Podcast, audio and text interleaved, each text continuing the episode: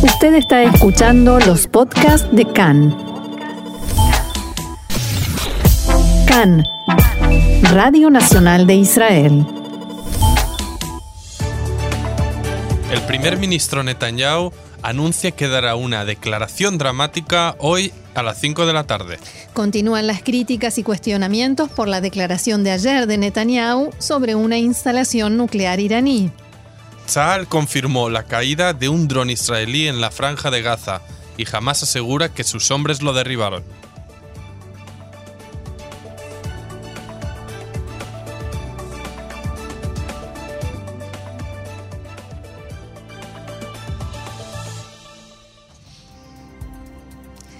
Vamos entonces al desarrollo de la información. El portavoz del primer ministro Benjamin Netanyahu para asuntos políticos anunció que esta tarde, a las 5 de la tarde, Netanyahu difundirá lo que calificó de declaración dramática desde Kfar Maccabia en Ramat Gan, muy cerquita de aquí. En el servicio de noticias de Cannes informaron que se estima que la declaración de Netanyahu tratará sobre los testigos de cargo en las causas en las que el asesor letrado del gobierno, Abihai Mandelblit, decidió someterlo a juicio previa audiencia. Y también desde la oficina del primer ministro se anunció que Netanyahu viajará dentro de dos días a Rusia para reunirse con el presidente Vladimir Putin. El embajador de Israel en Rusia, Gary Koren, dijo hoy que la realización de una nueva reunión entre los asesores de seguridad nacional de Rusia, Estados Unidos e Israel depende del resultado de este encuentro entre Putin y Netanyahu. Según el embajador israelí, hay temas en los que no hay acuerdo entre Israel y Rusia, pero se están tratando y debatiendo de forma constructiva y positiva. Y como decíamos, en la tarde de ayer el primer ministro Benjamin Netanyahu convocó una conferencia de prensa en la que desveló la existencia de una instalación para el desarrollo de armas nucleares en Irán, al tiempo que aclaró que Teherán procedió a destruirla después de comprobar que había sido descubierta. Hoy revelo nuevos detalles sobre el programa nuclear secreto de Irán.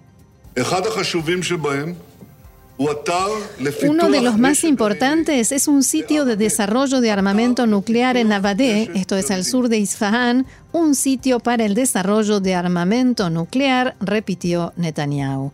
La inteligencia israelí ya tenía en sus manos esta información hace más de un mes e incluso siguió de cerca el proceso cuando los iraníes decidieron borrar esas instalaciones del mapa. Ellos sencillamente lo destruyeron, sencillamente liquidaron todo. Y las revelaciones del primer ministro Benjamin Netanyahu generaron una ola de críticas en Israel. En primer lugar, en el ámbito político, por el hecho de que la revelación se hizo a una semana de las elecciones, cuando la información ya estaba en poder de Netanyahu hace más de un mes. Ese dato también quedó claro en la, propia exposición del primer ministro y las fuentes de, de inteligencia aseguraron a Khan que venían siguiendo de cerca la actividad y todo lo que sucedía en ese sitio desde hace tiempo. Hasta la tarde de ayer se había decidido no dar a conocer esta información y fuentes de inteligencia dijeron a Khan que el momento elegido para hacer estas revelaciones es político y sirve a los intereses de la campaña de Netanyahu. El líder del partido azul y blanco, el excomandante en jefe de Tzal, Benny Gantz, escribió en su cuenta de Twitter que le producía desconfianza el hecho de que esta información sobre Irán se dio a conocer apenas unas horas después del fracaso del proyecto de ley para colocar cámaras en las urnas durante las elecciones. Abro comillas, el uso que hace Netanyahu de información sensible de seguridad y para su propaganda política es una muestra de su falta de criterio. Incluso en sus últimos días como primer ministro, Netanyahu solo se preocupa por Netanyahu.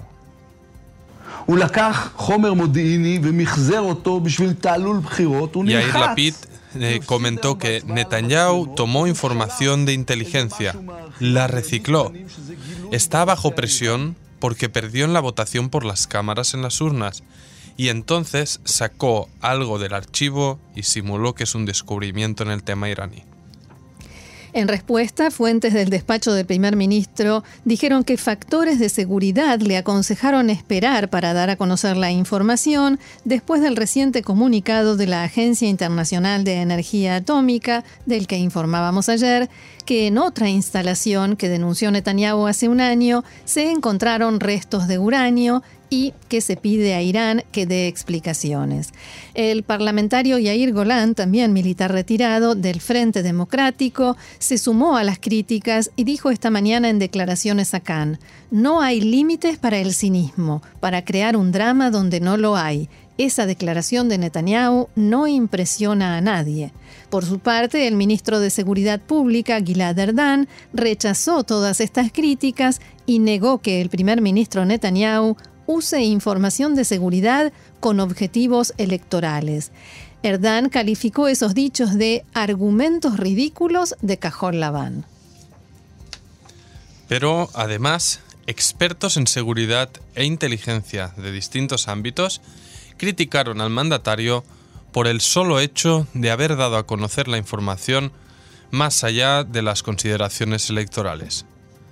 Entre los críticos destacó el ex jefe del servicio de inteligencia israelí Mossad, Dani Yatom, que aseguró que es el tipo de información que la opinión pública no debería conocer. En declaraciones a Cannes, Dani Yatom coincidió en su postura respecto a Irán con el primer ministro Netanyahu, incluso sobre el acuerdo nuclear, sobre el cual dijo que uno de sus puntos más débiles es el control la fiscalización de lo que hacen los iraníes.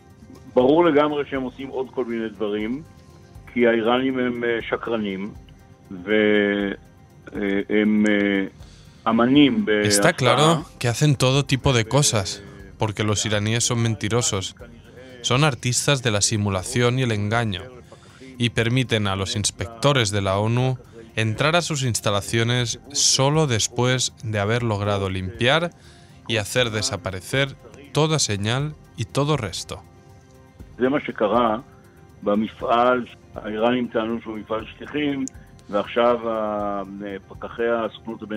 Eso fue lo que sucedió en lo que los iraníes dijeron que era una fábrica de alfombras y ahora los inspectores de la Agencia de Energía Atómica de la ONU encontraron material que indican que allí hubo actividad nuclear. ¿Cómo se siente usted frente a las revelaciones que hizo anoche el primer ministro Netanyahu?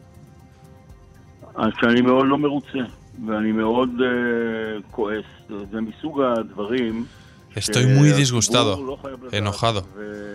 Este es el tipo de cosas que el público no debe saber y sobre las que es mejor guardar silencio. Hay demasiada verborragia entre los líderes de este país. Parece que uno compite con el otro para mostrar más y más temas, actividades y tecnologías que durante muchos años hemos resguardado en secreto. Quizás tenga que ver con las elecciones. No entiendo por qué ahora el primer ministro sale a revelar esto. ¿En qué beneficia al Estado de Israel? Para convencer a los países amigos de Israel no hace falta una conferencia de prensa ya se habla directamente por los canales secretos. Y Atom señaló que para convencer a los demás países de que hay que presionar a Irán, el contacto se hace en forma directa con los líderes y funcionarios en Europa y otros lugares.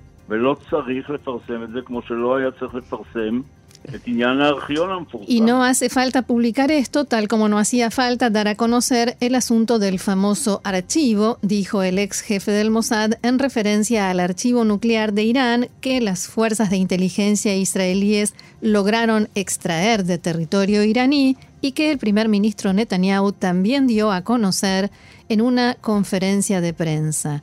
¿Cuál sería su reacción si usted estuviera hoy en lugar del jefe del Mossad? אז אני לא יודע מה אמר ראש המוסד הנוכחי, יכול להיות שהוא לא חושב כמוני.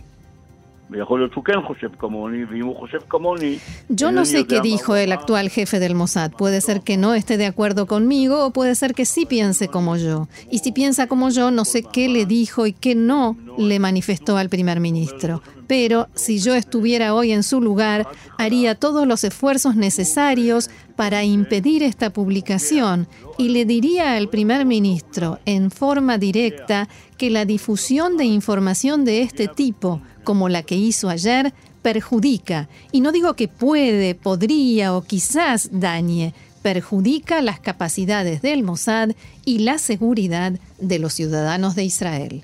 Palabras del ex jefe del Mossad, Dani Yatom.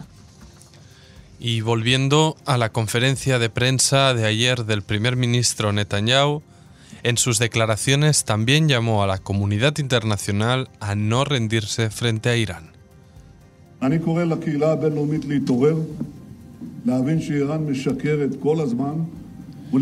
Llamo a la comunidad internacional a despertarse, a comprender que Irán miente todo el tiempo y sumarse al presidente Trump y al Estado de Israel en la imposición de máxima presión sobre Irán. La política requerida es presión, presión y más presión. Unas horas después, el presidente norteamericano Donald Trump dijo anoche que en un encuentro con su homólogo de Irán podría ocurrir. Abro comillas, podría ocurrir.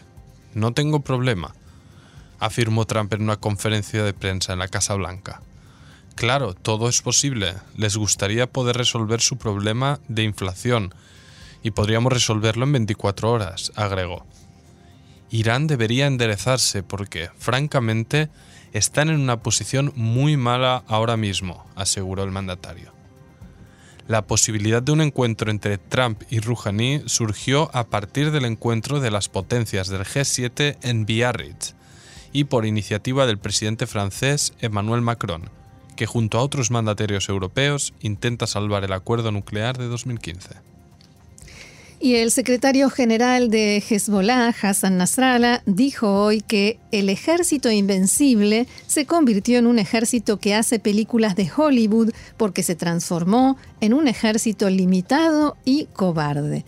Nasrallah hizo estas declaraciones en referencia a la falsa evacuación de heridos que llevó a cabo Tzal a principios de la semana pasada durante la escalada de violencia que se produjo tras el disparo de un misil de Hezbollah contra un vehículo militar israelí en el norte del país. Por primera vez en su historia dijo, Israel estableció una franja de seguridad de 5 kilómetros y evacuó todos sus puestos y personas. Esto decía Nasrallah respecto de su ataque. También se, se, jactó de que no hubo ni un solo país que no se comunicó con los funcionarios del gobierno libanés antes y después de la respuesta de Hezbollah al asesinato de su gente en Siria, en sus palabras, lo que indica para él que el Líbano es fuerte. También advirtió a los funcionarios libaneses que el mediador estadounidense en las negociaciones sobre la frontera marítima y continental entre el Líbano e Israel no es neutral y sirve a los intereses israelíes, por lo que el Líbano debe mantenerse firme en sus posiciones sobre este tema. Además, sobre Irán, el jeque Hassan Nasrallah advirtió que la guerra contra Irán sería el fin de la presencia de Israel y Estados Unidos en la región, y agregó que su organización no abandonará al líder supremo de Irán. También dijo que si Israel ataca al Líbano nuevamente, su organización responderá en consecuencia para protegerlo.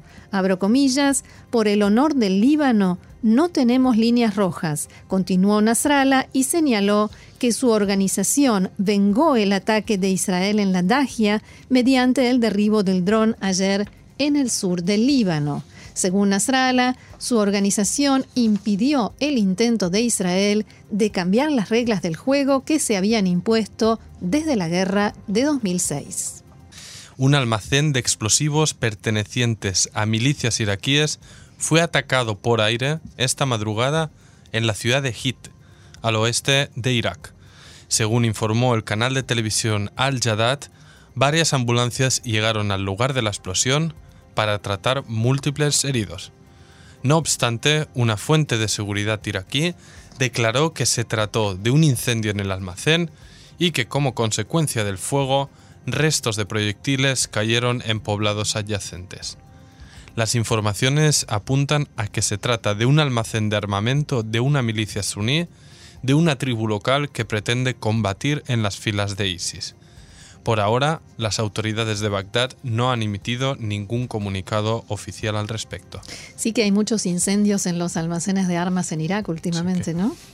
Queman solos. Sí, y a propósito de esto, la explosión de esta madrugada en Irak ocurrió un día después de conocerse que al menos 18 integrantes de milicias chiitas pro-iraníes murieron en un bombardeo en Al-Bukamal, en la región fronteriza entre Irak y Siria. Además, se registraron varios heridos graves, por lo que la cifra de víctimas que confirmó el Observatorio Sirio por los Derechos Humanos podría aumentar. Desde Siria, una fuente de seguridad atribuyó el ataque a Israel y Estados Unidos, apuntando a que cazas israelíes volaron cruzando el espacio aéreo de Jordania para realizar la operación. Con el ataque se cruzaron todas las líneas rojas, afirmó esta fuente. También un integrante de la milicia pro-iraní culpó al ejército de Israel y explicó a la prensa internacional que fueron atacados con cuatro misiles lanzados por casas de combate y que en el lugar había combatientes iraníes y de Hezbollah. Tzal informó hace dos días, recordemos, que varios proyectiles fueron lanzados desde territorio sirio hacia Israel, pero no lograron impactar en los altos del Golán y cayeron del lado sirio de la frontera. Según el ejército israelí, estos misiles Grad fueron lanzados por milicias chiitas bajo orden de la fuerza Quds iraní. En su cuenta de Twitter en árabe, el ejército israelí culpó al régimen sirio. Abro comillas, Bashar al-Assad pagará un precio alto por permitir que los iraníes operen desde su territorio, que no digan que no les avisamos. Y en el aparato de seguridad israelí surgió la sospecha de que Irán está buscando una nueva fórmula en el choque de fuerzas con Israel. Las sospechas se centran en que tras un ataque aéreo israelí podría producirse una respuesta iraní con disparos de múltiples misiles desde territorio sirio. Y todo ello a pesar de las amenazas de Tzal al régimen de Bashar al-Assad, a quien responsabiliza de toda actividad hostil desde Siria. No obstante, Israel ya emitió una amenaza similar hace un año y medio, cuando fueron disparados misiles hacia territorio israelí. Ayer, una agencia, una agencia de inteligencia publicó las fotos del ataque aéreo atribuido a Israel en una instalación militar iraní en Al-Bukamal, en la región fronteriza entre Siria e Irak. La existencia de la base se conoció hace una semana tras la revelación de Fox News, que informó que las fuerzas Quds construyeron la instalación en territorio sirio. Y del norte nos vamos al sur. El ejército de Israel informó esta mañana que uno de sus aviones no tripulados cayó en territorio de la franja de Gaza durante la noche. Medios palestinos informaron que el avión no tripulado fue derribado por combatientes de Hamas y está en manos de la organización. Tzal difundió un comunicado en el que indicó que se está investigando el incidente y que efectivamente un dron israelí cayó en la franja de Gaza. Hamas afirmó que sus hombres detectaron el avión no tripulado y lo derribaron disparándole al este de Rafah, en el sur de la franja. Así lo informó la agencia de noticias Shehab, que indicó también que el avión aparentemente que el dron aparentemente era de tipo helicóptero y a esta hora los líderes de Hamas están diciendo que se trataba de un dron de inteligencia israelí que estaba realizando operaciones especiales en territorio de la franja de Gaza. Y siguiendo en el territorio gazatí, el enviado de Qatar a Gaza, Muhammad El Amadi, criticó anoche a Egipto y acusó al gobierno de ese país de enriquecerse del bloqueo a la franja de Gaza y de la continuidad de la división interna de los palestinos. Entrevistado por el canal Al Jazeera, el Ahmadi dijo que el pueblo palestino es la verdadera víctima del bloqueo israelí-egipcio. Abro comillas, El ejército egipcio cobra cada mes una comisión de 15 millones de dólares por las exportaciones de Egipto a Gaza, por mercancías cuyo valor es de 18 millones de dólares, señaló el funcionario qatarí. Además, dijo que Qatar gasta cada mes unos 30 millones de dólares para cubrir necesidades de la población de la franja de Gaza, entre ellas la subvención del combustible y proyectos de desarrollo económico sumado al pago de subsidios a familias necesitadas. Cabe recordar que la semana pasada el enviado de Qatar le comunicó a Hamas que el gobierno de su país decidió reducir a la mitad la subvención de combustible que entrega a la franja de Gaza.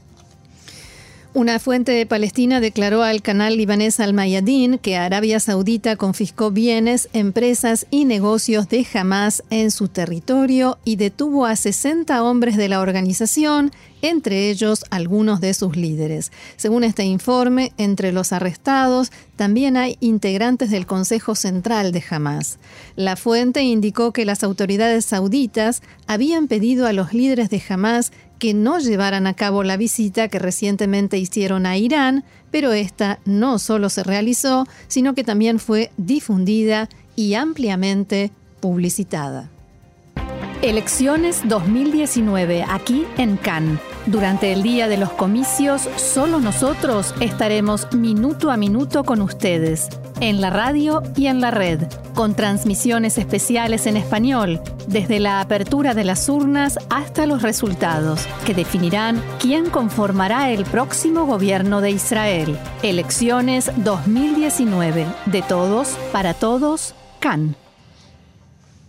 Y en el programa de ayer adelantábamos que la Comisión Reguladora de la Knesset definió que la ley de las cámaras no se someterá a votación en el Pleno de la Knesset. Hablamos del proyecto de ley del Likud para poder filmar y o grabar sonido de lo que suceda en los centros de votación el próximo martes durante las elecciones.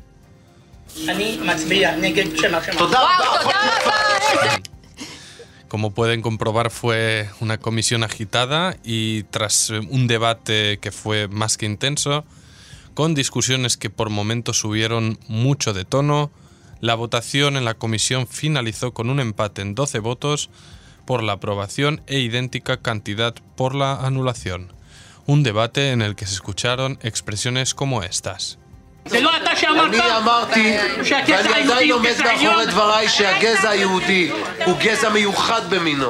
¿Fuiste tú el que dijo que la raza judía es superior? Preguntaba el legislador Ahmad Tibi de la lista árabe unida al parlamentario Miki Zohar del Likud. Y Zohar respondía, yo dije que la raza judía es especial, única en su género. Después de este debate, se procedió a la votación, en la que la parlamentaria Yulia Melinkovsky de Israel Beitenu votó en contra y definió el resultado. Y esto a pesar de que el jefe de su partido, Avigdor Lieberman, había dicho que votaría a favor de la ley, aunque sabía que finalmente no se aprobaría. Sin embargo, unas horas más tarde, poco antes del debate en la comisión, Lieberman decía lo siguiente. זה לא חוק פיקוח על הבחירות, זה חוק שיבוש הבחירות, Lo que hace Netanyahu no es una ley de fiscalización de las elecciones, es una ley para entorpecer las elecciones, para robarse las elecciones. Esto tiene que quedar claro. No es casual que él solamente hable de las irregularidades en la votación de la población árabe, porque desde su punto de vista, las cámaras en las urnas de la población árabe es el equivalente a los árabes fluyen en autobuses hacia las urnas en aquel video que había hecho el primer ministro Netanyahu durante las elecciones. De todos modos, aunque está claro que no hay mayoría de 61 diputados para que el proyecto de ley sea aprobado en el Pleno de la Knesset, en el Likud quieren presentarlo igual mañana. Desde el punto de vista del Likud, será una oportunidad para acusar a Lieberman de haber boicoteado el proyecto de ley.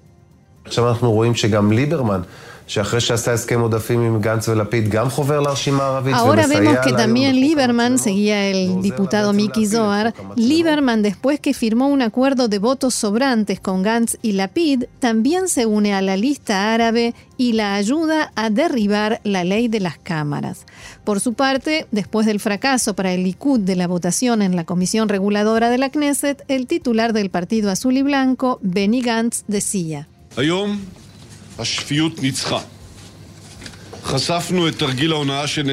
Hoy venció la cordura. Desvelamos la estafa de Netanyahu y el número dos del partido, Yair Lapid.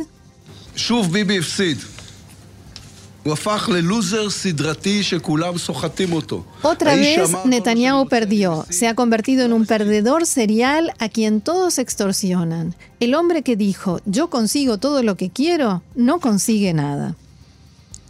Y a una semana de las elecciones, una nueva encuesta encargada por el Servicio de Noticias de Cannes indica que si las elecciones fueran hoy, el Likud perdería un mandato y estaría en 31, mientras que Cajol Laván aumentaría a 32. Otro dato llamativo es que en esta encuesta el partido de extrema derecha de los seguidores del rabino Kahana, Otzma Yehudit, pasaría el umbral electoral y tendría cuatro escaños. Veamos las cifras de cuántos escaños lograría cada partido. Cajol Laván 32, Likud 31, por supuesto siempre según esta encuesta, la lista árabe unificada 10, Yamina, liderado por Ayelet Shaked 9, Israel Beitenu de Avigdor Lieberman también 9, los partidos ultraortodoxos Shas y Yaduta Torah 7 cada uno, el Frente Democrático que formó Eud Barak, 6, Abodá Gesher de Amir Pérez y Orly Levi Abekasis, 5, y Otzma Yehudit, liderado por Itamar Ben-Gvir, 4. Con estos resultados, los bloques quedarían conformados de la siguiente manera. La derecha, encabezada por el Likud, con Yamina y los partidos ultraortodoxos más Otzma Yehudit, lograrían 58 escaños. El bloque de centro-izquierda, liderado por Azul y Blanco, junto con la lista unificada, el Frente Democrático y Abodá Gesher, lograría 53 escaños. Afuera quedaría a Víctor Lieberman con sus nueve mandatos, que tendrá que decidir si van hacia el bloque de la derecha o al de centro-izquierda, para que se defina quién formará el próximo gobierno. Y el partido Yamina, liderado por Ayelet Shaked y el rabino Rafi Pérez, admitió que fue quien la semana pasada envió mensajes de texto anónimos en los que decía que, según las encuestas, Otzma Yehudit no pasará el umbral electoral en estas contiendas electorales. En Yamina hicieron esta confesión en respuesta a un recurso interpuesto por Otzma Yehudit ante la Comisión Electoral Central. Según el partido, ese fue el primer mensaje de texto que difundieron en esta campaña y debido a una falla, que ya fue corregida, el mensaje no llevaba la identificación del partido que lo estaba enviando.